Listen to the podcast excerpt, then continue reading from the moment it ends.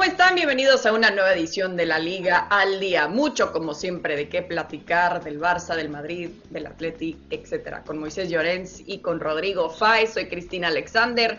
Chequemos primero el menú del día para ver qué se nos antoja como para platicar el día de hoy. A Vallecas, a seguir sumando el Real Madrid que tuvo una buena semana en casa ante el Almería, así el Barcelona se prepara, también quiso cerrar con todo la UEFA Champions League y Simeone en la mira, el Atleti también bajo presión, un poco de tiempo extra también para entretenernos y por supuesto información de nuestros insiders. Así que, muy Rodri, vamos con todo. Empezando con el Real Madrid y después de lo que vimos por parte de la UEFA Champions League, ¿qué esperar de su próximo compromiso, Rodri? ¿Qué tal, Cris? El saludo también para Moy. Bueno, el Real Madrid está tranquilo, que es lo importante, porque al final los resultados dan esa tranquilidad que igual no tenía después del partido contra el Girona, porque sí que es cierto que estábamos ahí cubriendo el partido con, los compañeros de ESPN y notamos que después del empate ante el Girona, el Real Madrid estaba un poco inquieto, inquieto con, con las decisiones arbitrales, con esa reacción que hubo. Y yo creo que el partido del Celtic de Glasgow le vino muy bien, sobre todo como bálsamo al Real Madrid para tranquilizar un poco los ánimos para volver a resetear un poco a todos los niveles, para pillar confianza de cara a ese partido del próximo lunes contra el Rayo Vallecano, que además creo que es un partido bastante importante para el Real Madrid, tan importante por cierto como complicado, porque el equipo de Iraola es un equipo que además en casa eh, es muy aguerrido, muy vertical, muy incómodo, lo está haciendo muy bien este año el Rayo Vallecano y precisamente Ancelotti sabe de lo que es capaz el conjunto de la Franja Roja, ¿no? Por tanto ayer le vino muy bien eh, todo lo que ocurrió en el Santiago Bernabéu al Real Madrid, le vino muy bien también también, no solo a nivel colectivo, sino también a nivel individual, a gente como Rodrigo, como Vinicius, como Valverde que sigue goleando y al final es eh, la típica victoria que primero confirma que el Real Madrid lo ha hecho muy bien en fase de grupos de la Champions, ya está en octavos como primero y que sobre todo de cara a la liga te da un pequeño soplo de oxígeno para afrontar ese derby contra el Rayo de una forma más Sí, dejar a un lado lo que son esas dudas, lo que ya mencionaba Rodri también el partido del, Girona, ese uno por uno, muy, eh, eh, entonces cómo debería de afrontar este partido pensando en que tiene que dejar esos resultados a un lado y dividir Ancelotti sabiendo que muchos de sus futbolistas están pensando en el Mundial.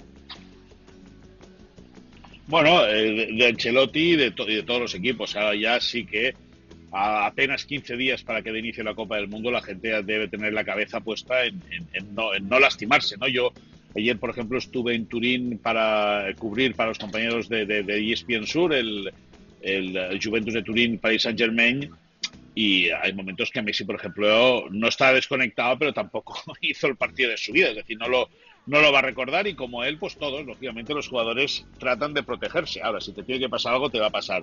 Dicho esto, eh, pude ver la primera parte del partido del Madrid ante el Celtic de Glasgow y seguramente los haters me matarán. Pero si esa primera parte acaba con empate a goles o con victoria parcial del Celtic, no pasa nada. Es verdad que, eh, lógicamente, Courtois juega y juega para el Madrid y hace su trabajo que es parar pero tuvo llegadas muy claras el equipo escocés. Luego es verdad que la segunda parte, la segunda parte no la pude ver, solventa eh, aparentemente sencillamente el Madrid, que, acaba goleando por cinco goles a uno, y llega Vallecas. Yo ah, estoy muy de acuerdo con lo que dice Rodrigo. Es un partido tan importante como complicado, eh, porque el Rayo sabe a lo que juega, sabe cómo juega, sabe por qué juega.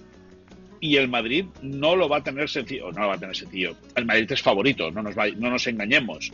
Pero sus armas y sus opciones va a tener el Rayo para poder complicar la vida. Sí, pues como el Madrid llegó como favorito contra el Girona, ¿no? Y el resultado ese tampoco se lo esperaba. Vamos a pasar al Barcelona también, muy me quedo contigo con las sensaciones alrededor del equipo. Sabemos que el plan para terminar lo que es su participación en la Champions eh, fue descansar elementos importantes. Ahora, viendo de lo que sigue este fin de semana, eh, ¿cómo está el Barça en general? ¿Cómo prepara este encuentro? Bueno, pues, pues eh, llega con eh, nueve futbolistas habitualmente titulares eh, que no estuvieron jugando contra el Victoria Pilsen, un partido que era importante a nivel mental para el grupo para reencontrarse con la victoria fuera de casa en competición europea, aunque ya no valga para nada. Y económicamente también era importante, puesto que el Barça se podía embolsar cerca de 3 millones de euros, que dada la delicada situación económica de la entidad, pues a nadie le amarga dulce. Xavi eh, quiere que el equipo, lógicamente, eh, sume los seis puntos en estos dos partidos que quedan. El Almería es un equipo que no se lo va a poner tampoco sencillo, va a venir a encerrarse. Rubi, el técnico eh, catalán de la Almería, conoce la perfección el Barça, sabe cómo hacerle daño, es un gran estratega. Rubi, si algo tiene, es que sabe preparar muy bien los partidos. Y el Barça llega con la mayoría de sus jugadores descansados a ese partido, pero eso no es sinónimo de que eh, vaya a ganar con la gorra, ni mucho menos.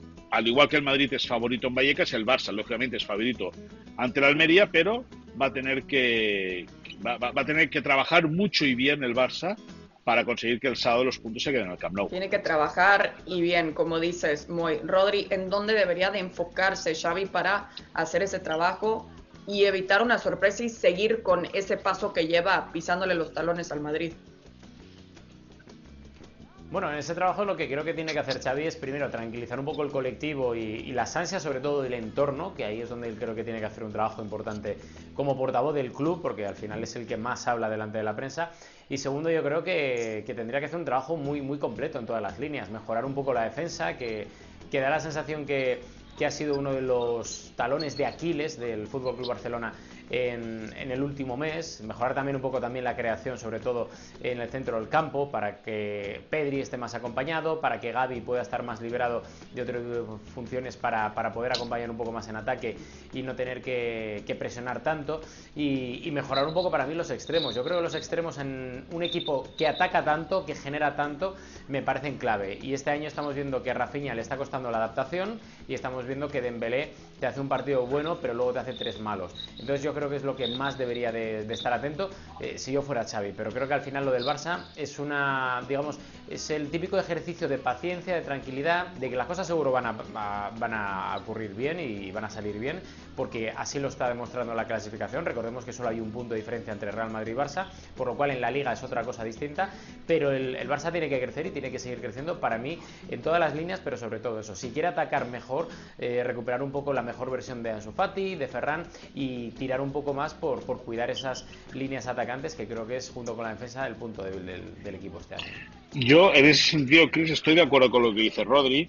Eh, afortunadamente, Eric y Kunde, eh, que tuvieron que retirarse en el último partido eh, con molestias, van a poder jugar. luego ya hablaremos de Christensen. el Barça ha tenido mala fortuna a nivel de lesiones en la retaguardia. Y luego a la hora de crear juego, es verdad que eh, Pedri se quejó hace unas semanas de que el equipo necesita tener más a pelota. Después del partido del Bernabéu, creo que fue que el equipo necesita tener más a pelota, que necesita amasar más las jugadas. Eh, hablas con gente del cuerpo técnico y dicen que, claro, como los tres de arriba son tan directos, pues claro, que, se tiene que hacer la transición rápida. Y ahí es donde tiene que acabar de ponerse eh, de acuerdo todo el mundo. Es decir, si quieren sobar la pelota, para buscar el hueco e ir al espacio o bien transitar eh, con velocidad de defensa en ataque. Eh, el Barça tiene esas doble, esa doble variable, ¿no? tiene capacidad para retener la pelota, para, para, para tocarla con, con, inteligencia y generar los espacios, o bien para que desborden eh, los extremos de una manera importante. Xavi es verdad que últimamente está apostando por jugar con cuatro centrocampistas. Eso lógicamente aborta la, opción de, jugar con un extremo zurdo porque Dembélé siempre va por la derecha. Bueno, eh, va a ser un partido interesante de ver el sábado en, el Camp Nou. Por supuesto, súper interesante para ver cómo puede cerrar estos partidos pensando en esa pausa también por el Mundial. Eh, pero decías, Rodri, hace unos minutos que tú harías algo si fuera Xavi. Ahora te quiero preguntar qué es lo que haría si fueras en este momento el Cholo Simeone, que sabemos que el Atlético de Madrid, eh, en cuanto a resultados, en cuanto a sensaciones, no han sido muy buenas, lejos del primer y el segundo lugar, lejos para estar en este punto eh, de la temporada. ¿Qué está pasando con el Cholo Simeone? ¿Qué se está platicando alrededor del Atlético de Madrid? Lo que yo haría si fuera el Cholo, te lo voy a decir a continuación, pero antes te voy a dar un poco la información que luego desarrollaremos, pero es que no hay caso Simeone en el Atlético de Madrid. Luego lo contaremos con más calma en el capítulo de Insiders, pero tranquilidad porque el Cholo no se va a ir, ni el Atlético de Madrid va a despedir al Cholo Simeone. Ahora, si yo fuera el Cholo Simeone, en la siguiente rueda de prensa diría, la culpa es mía porque soy el máximo responsable. Al igual que soy el máximo responsable en la victoria, también lo soy en la derrota. Pero, pero, pero, Y este es un pero importante. A partir de ahora, si el Atlético de Madrid quiere seguir creciendo, que me den lo que pido. Que si yo pido una A, la dirección deportiva no me traiga una Z. Y que si yo pido a la dirección deportiva que le busque salida a la letra M, que no le dé salida a la letra P porque al final es lo que a mí me da la sensación, por la información que además manejamos en ESPN y viendo los derroteros del último año y medio en el Atlético de Madrid, da la sensación que cuando el Cholo pide, como pasó este pasado mercado de fichajes de verano, defensas, la dirección deportiva dice, no, mira, no vamos a fichar defensas, te vamos a traer al lateral derecho, que es el que tú quieres y que le falta mucha adaptación, como es obvio, pero eh, te vamos a renovar a Felipe, que precisamente no fue uno de los mejores jugadores del año pasado. Y te vamos a mantener a Jiménez, te vamos a mantener a Savic, te vamos a mantener todo lo que hay atrás. Cuando Simeone pidió reforzar una línea importantísima para él, como es la defensa, y solo le han traído a uno. A uno que, por cierto, después de haber vendido al mejor lateral derecho que ha tenido en la historia reciente del Atlético de Madrid, Trippier, y haber eh, reforzado el equipo con un tal Daniel Vaz, que nada más llegar se lesionó. Entonces, ese tipo de cosas son las que creo que debería de decir Simeone públicamente, en vez de mm, tirar de un discurso tranquilo, relajado, corporativista, institucional, y que me parece muy bien porque creo que también es un discurso acertado, pero de vez en cuando echo de menos ese Simeone guerrillero, con hambre, que me da la sensación que en los últimos años se está mitigando un poco y que no es lo mismo que hace unas temporadas. Eh, interesante. Afortunadamente, afortunadamente, Chris, afortunadamente Rodrigo Fáez es Rodrigo Fáez y no es el Cholo Simeone. Afortunadamente. Eh, sí, que quiero pensar que es un, es un cumplido ahí lo que, lo que te está haciendo está bien, eh, Rodri. Pero es interesante, ¿no? Porque lo vemos tan prendido y a veces polémico dentro del terreno de juego y tranquilo y políticamente correcto a la hora de hablar. Moy, es hora de que el Cholo Simeone realmente le ponga presión a la directiva? El Atlético Madrid es, eh, yo me atrevería a decir, el equipo con más bula mediática del fútbol español. Es decir, eh, sobreprotegido por los medios eh, de comunicación. Escúchame que evidentemente cada uno hace y deshace como quiere y faltaría más que, que, se critique a quien tenga que criticar. Yo, en ese sentido, cada uno que haga lo que quiera. Eh, yo entiendo lo que dice Rodri. Yo entiendo lo que dice Rodri. Ahora, lo tiene que decir a principio de temporada, no ahora que las cosas van torcidas. Es decir, cuando empieza el curso es cuando tiene que decir, escucha una cosa, yo he pedido a Pepito y me han traído a fulanito. Yo quiero a fulanito, no quiero a Pepito. Eso recuerdo, por ejemplo, en Valencia que le pasó a Rafa Benítez. Y puso el ejemplo que dice, yo tengo el comedor de mi casa, pido un sofá y me traen una lámpara. No tiene nada que ver. Es decir, yo he pedido un sofá, no una lámpara. Pues si ese es el argumento que el entorno del Cholo maneja para eh, tratar de defender la situación, eh, puede decirlo, porque siempre está tiempo de decirlo, faltaría más. Ahora, no decirlo ahora que la cosa va mal. La cosa tiene que decirla cuando tiene que decirla, que es cuando se cierra el mercado de fichajes. Con todo, soy de los que sigue pensando que el Cholo ha hecho un trabajo impresionante en el Atlético Madrid, impresionante, pero también da la impresión desde fuera, sin conocer el, intríngulis de, o, el día a día del Club Atlético de Madrid, que el Cholo Simeone tiene futbolistas en su equipo para jugar mucho mejor de lo que expresa cada día sobre el terreno de juego. Mm. Sí, y como dices, ¿no? Decirlo eh, antes de que arranque la temporada, porque si ahorita dices, no, ¿por qué me trajeron a este jugador y te está escuchando el jugador? Pues también está un poco complicado ahí dudar de tu propio plantel. Aquí, aquí tengo, aquí, tengo, aquí tengo un espía del cholo, ya lo veis a mi espalda, ¿eh? Igual en un rato. No, lo ¿Sí? ¿No lo veis? Ah, vale, vale. No. no, no, entonces nada. Estamos tratando de ver ahí sobre tu hombro, pero no, por, por aquí al menos no, no vemos nada. Muy se dedica al tema audiovisual, pero todavía no acaba de, de comprender ciertos. Ahí, ahí, sí, ahí, ahí, lo, ahí, lo, veis, ¿eh? Ay, ay, ay, ay, ay, ay, ay, ay, ay, ay, ay, ay, ay, que tiene la mano en el bolsillo, cuidadito, ¿eh? Cuidadito. Aventuras con Moisés Llorens en la Liga al día, pero seguimos eh, también porque se ha hablado eh, mucho alrededor de este equipo del Atlético de Madrid eh, y en cuanto a las sensaciones, lo que ha sucedido, lo que no, vamos a ver lo que dijo también al menos Cañizares al respecto. Si va a llegar el fin del ciclo del Cholo, que por lo menos nadie pierda la memoria, que nadie olvide quién ha sido y qué ha hecho Simeón en el Atlético de Madrid mientras ha estado en el Atlético de Madrid. Lo ha convertido en un club brillante en lo económico y en lo deportivo. Rodri, ¿qué piensas? Que tiene razón, que es obvio. Eh, a ver, también digo que me parece que es una obviedad lo que dice aquí Santiago Cañizares, ¿eh? que le respetamos mucho, pero, pero es un poco, un poco obvio.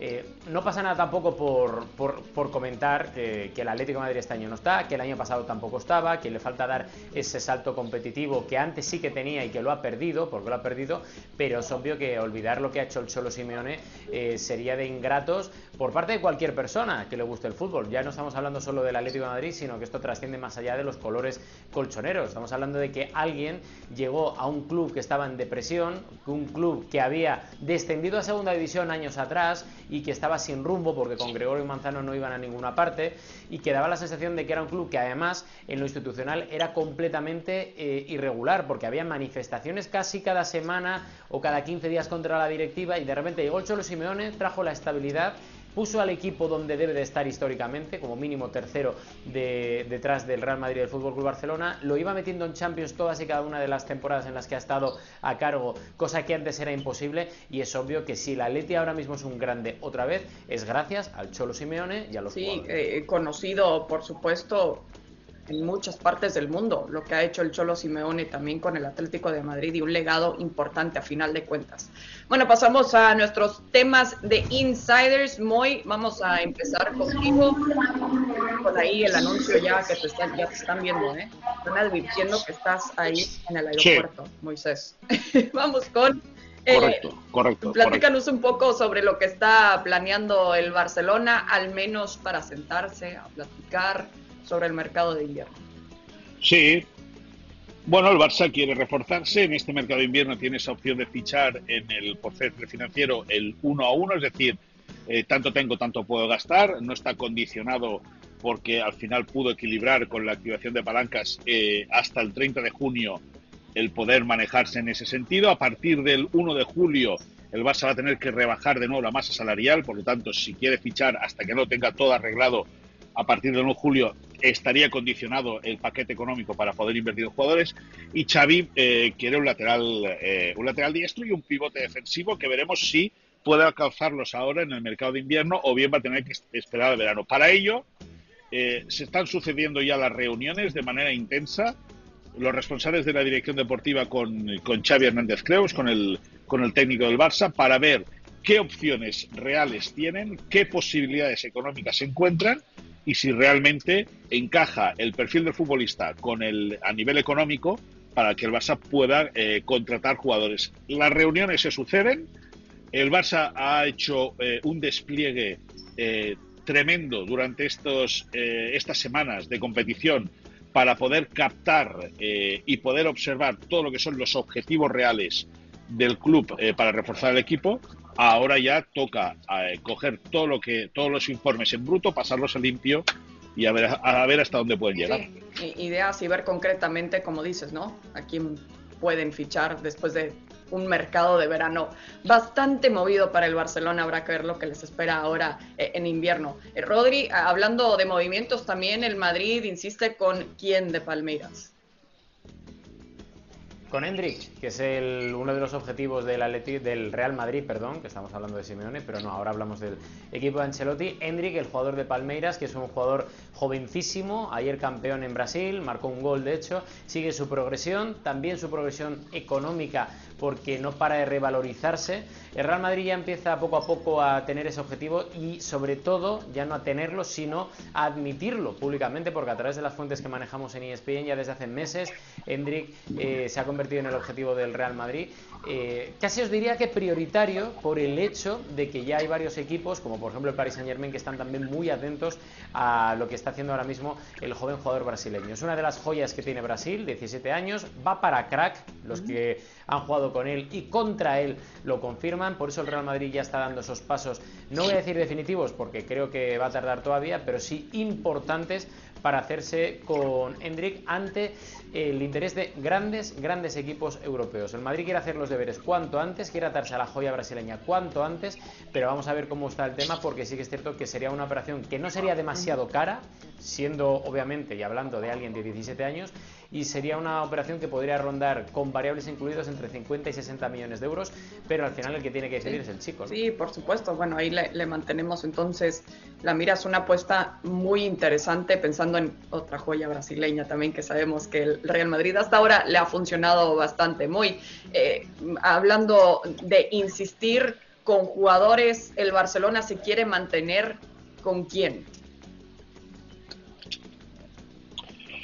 Bueno, el Barça eh, va a recuperar eh, para estos eh, para estos próximos partidos a, Christensen, el, futbolista danés que se ha recuperado ya de esa dolencia en el tobillo. lógicamente, esa es una gran noticia para Xavi Hernández, como decíamos hace un ratito, va a poder también contar con Jules Koundé y con Eric García, es decir, que ahí ya se le empieza a arreglar un poco la posición del lateral diestro donde a Bellerín le está costando, es verdad que se, está siendo muy injusto con Bellerín, mm.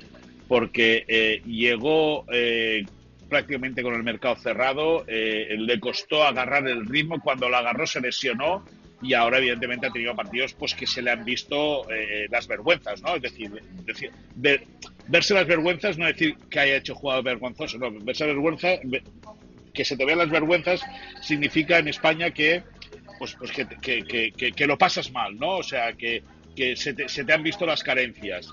Eh, Bellerín, que dijo en Cataluña Radio estos días que quería renovar su contrato con el Barça, recordemos que solamente tiene eh, un año de contrato y en ese sentido eh, Marcos Alonso está ya tratando de la renovación por dos temporadas más con el Barça. Yo creo que esa es una muy buena noticia. Un futbolista que puede jugar en el perfil izquierdo y que también puede jugar en el eje de la saga, por lo tanto a Xavi se le arregla lo de Christensen en el eje de la zaga para poder eh, colocar a Cundé en el costado diestro y a Marcos Alonso, que está sentado ya o prácticamente sentado eh, como central zurdo, se le va a ampliar dos años más el contrato y yo creo que va a ser una, muy buena noticia para el Barça. Sí, por supuesto, eh, de un jugador, de obviamente los que cayeron también en verano, y para poder mantenerse lo que ha hecho hasta ahora y todavía ya estando buscando esos dos años más de renovación, una buena, noticia para ambas partes. Eh, hablando de buenas noticias y de mucho dinero también, Rodi, el Real Madrid, sabemos que el Barcelona, obviamente con el objetivo de ganar ese último partido eh, por un par de millones de euros, el Madrid consiguió cuánto para por pasar a octavos de final. Pues casi 38 millones de euros, que, no es poca cosa, y más sabiendo que post pandemia cualquier tipo de ingreso en los grandes clubes es más que bienvenido. Recordemos que solo por participar en Champions y meterse en esa fase de grupos, el Real Madrid ingresó 9,6 millones de euros y que luego al final eh, tienes un fijo de 15,6 millones que hay que sumar esos 12 con 1 millones por los resultados de la liguilla, por esas cuatro victorias y por ese empate. Por lo cual eh, es un dinero que viene muy bien al Real Madrid, un movimiento además que es en lo deportivo muy positivo porque luego habrá que sumarle si se pasa de esa ronda de octavos de final a ver eh, cuánto dinero puedes ingresar en esos cuartos, pero sí que es cierto que es mucho dinero, muchos millones, le viene muy bien a las arcas del Real Madrid, sobre todo para apurar los plazos de la remodelación del estadio Santiago Bernabéu y para tema de ayudas, de, a nivel corporativo interno, cualquier tipo de ingreso es bueno, así que de momento satisfacción en lo deportivo por haber quedado primero de grupos y en lo institucional barra económico por ingresar casi 40 millones de euros que a estas alturas de temporada vienen muy bien a pesar de que estaban presupuestados, porque una cosa es presupuestar y otra cosa luego es ingresarlos. Y no quiero decir nada A estas alturas. Hombre, escúchame, es que estás hablando. No, es que, es que el tirito, es verdad, está bien pegado el tirito al Barça, pero. Es que, está, es que Rodrigo habla de la máquina. la máquina blanca. Me dio risa la máquina blanca que vuela, que juega. sí, que genera. No, no, te lo digo yo, es la máquina, la máquina. La máquina blanca es imparable en este mundo. No te, no te pongas a la defensiva. fíjate, Cris, fíjate, Chris, que yo lo podría decir esto por el Atlético de Madrid, pero sin decir el nombre del equipo por el cual puede ir, automáticamente creo que se pasa, ¿eh? Escúchame, porque tú eres de la máquina, tú estás metido en la máquina, es decir, tú eres parte de esa maquinaria, ¿me entiendes? Sí, sí, sí. Y, me dio risa que, que, dijiste, Rodri, que bueno, a estas alturas de la temporada está bueno que te ingresen 38 millones de euros. En cualquier altura del partido, temporada, lo que sea. Escucha, eh, Cristina, Cristina Alexander, mira, mira, mira, mira, aquí han entrado ya los dineritos. Eh, ¿qué nos vas a invitar, Mira, mira, mira, mira, mira. La quinta palanca. La quinta palanca, la sexta. La máquina, la máquina, la máquina. La, pregunta es, Moy, ya con tu, con tu siguiente tema, ¿quién va a invitar esa eh, cena entre eh, futbolistas, entre elementos del Barça, antes del parón por el Mundial? No, pagó, pagó Sergio Busquets, pagó el capitán, tuvo detalle el eh, pivote defensivo, posiblemente en una de las últimas cenas que él acuda ya como el capitán del equipo. Eh, lo tiene decidido que se va a ir del Barça a final de temporada y eh, se hablaba de que era una cena conjura para afrontar estos dos últimos partidos y para poder encararlos de la mejor forma posible. Pero nos explican también, nos, nos han explicado esta mañana que fue como una cena de despedida para todos los internacionales que se van a ir al Mundial. Es decir, eh, Xavi los reunió, les habló, les pidió compromiso, lógicamente, para el partido de la Almería y del próximo martes en Pamplona, que no será un choque nada sencillo, más bien al contrario, será más bien difícil. Y de esa manera, eh, eh, Xavi lo que aprovechó es para desearle suerte a los que vayan a ser convocados por sus selecciones, que disfruten del Mundial, que disfruten de la experiencia y que bueno que cuando vuelvan a casa que vengan con la capacidad eh, mental eh, lista como para poder afrontar la segunda parte del campeonato que yo creo que va a ser muy muy dura. Sí, por supuesto, para el Barça y para muchos equipos, pero sí, principalmente con algunos cambios interesantes que se pueden ver reflejados también en el Barcelona. Eh, por parte de lo que ya nos platicabas, Rodri, que nos ibas a, platicar un poco más ya cuando estuviéramos en, en Insiders, donde estamos ahora, del Atlético de Madrid y el apoyo, sí o no, al Cholo Simeone, ¿cómo está la situación?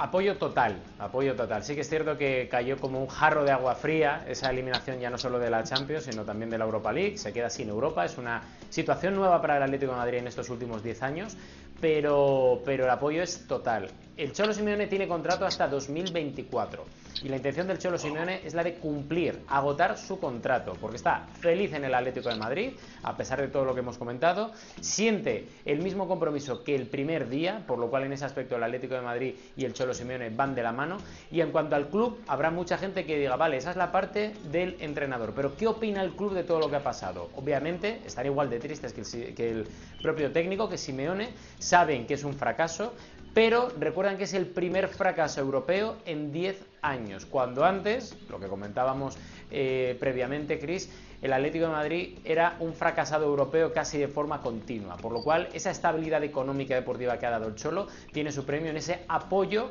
que el club y la directiva del Atlético de Madrid le brindan al Cholo Simeone. Por tanto, el Atlético de Madrid no quiere desprenderse del Cholo Simeone y el Cholo Simeone no quiere irse del Atlético de Madrid. Van a seguir hasta final de temporada, a partir de ahí hablarán, pero la intención de ambos es cumplir ese contrato que une a Simeone hasta 2020. Ok, así que...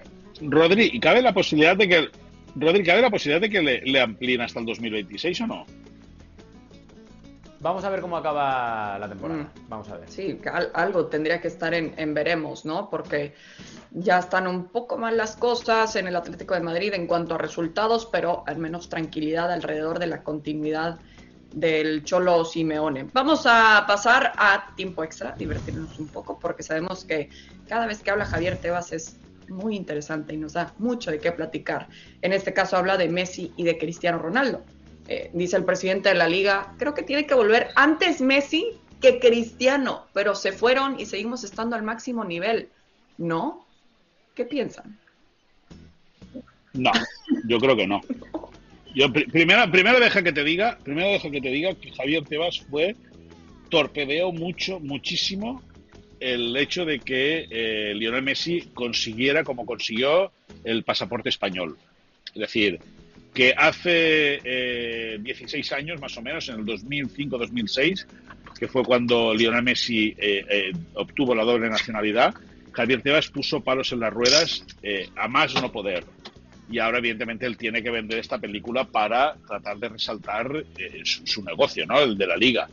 Pero, evidentemente, la liga es mucho menos sin Messi, sin Cristiano y, sobre todo, sin el Messi y el Cristiano que vimos en su momento. Yo, a mí me da la impresión de que, de que ya no era solo Messi y Cristiano, era Messi. Con Messi estaba Xavi, estaba Iniesta, estaba Valdés, estaba Guardiola, es decir, y con Cristiano tenía también toda una tropa en el banquillo y en el equipo. Es decir, decir que siguen siendo fuerte la liga, bueno, sigue siendo fuerte porque la marca de la liga es fuerte, pero hay otros campeonatos ahora, a día de hoy, mucho más potente y si no miremos la fase de grupos de la Champions. Solamente el Madrid se ha metido en octavos. El resto, el Atleti a la calle, el Sevilla, el Barça, la Europa League. Rodri.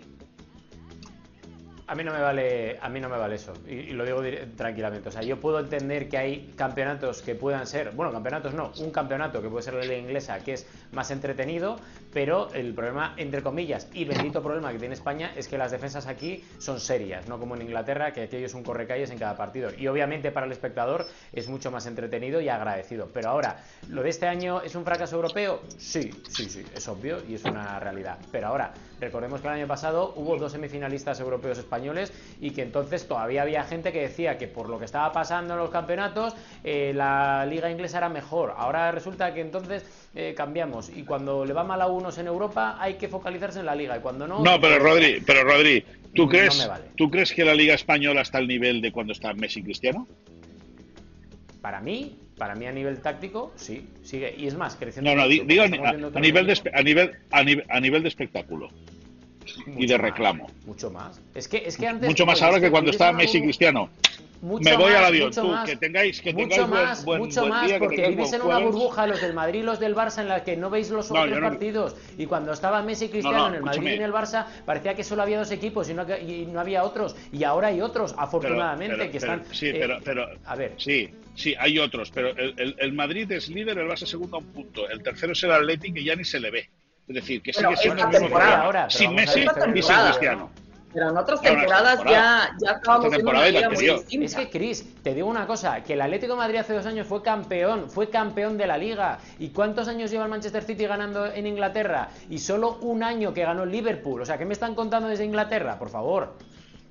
4 de 6 lleva Pep Guardiola en el Manchester City, ¿eh? Bueno, pues, pues más a mi favor. Yo, yo entiendo... No, no, más a tu favor. Bueno, pero escúchame una cosa, al final las inversiones están para eso, para, para, ganar y, al final, al final yo lo que quiero decir, eh, Rodrigo Páez, es que al final es, de Gijón y es limitado en ese sentido, eh, no ve más allá de lo que toca, era mucho, no mucho más atractiva, pero tenía mucho más atractivo o mucho más reclamo Messi se vendía mejor lo que hay ahora y el que que no pues que reclamo marketingiano pero no me digas potencial porque ahora la liga es mucho más fuerte mucho más fuerte que hace 10 años muchísimo más yo no estoy nada de acuerdo, pero nada de acuerdo. Es que, Discrepo. Bueno, es que tú estás acostumbrado a ver fútbol de segunda. No, a ver, a ver, a ver. Sí, sí, y, con mucha y con mucha honra. A ver, mucha honra. Yo, yo entiendo ambas, ambas partes, porque entiendo lo que dice Rodri en cuanto a el nivel es más competitivo de la liga.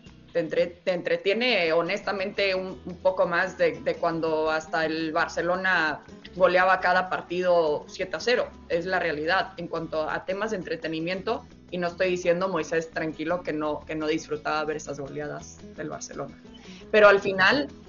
No, no, no, no, no, pero, espérame, espérame, pero si yo, si yo... En cuanto a vender tu producto, es muy distinto no teniendo a Messi y a Cristiano, porque no vendes igual el clásico, porque mucha gente a nivel internacional ubica perfectamente a Messi y a Cristiano, así se vende el clásico.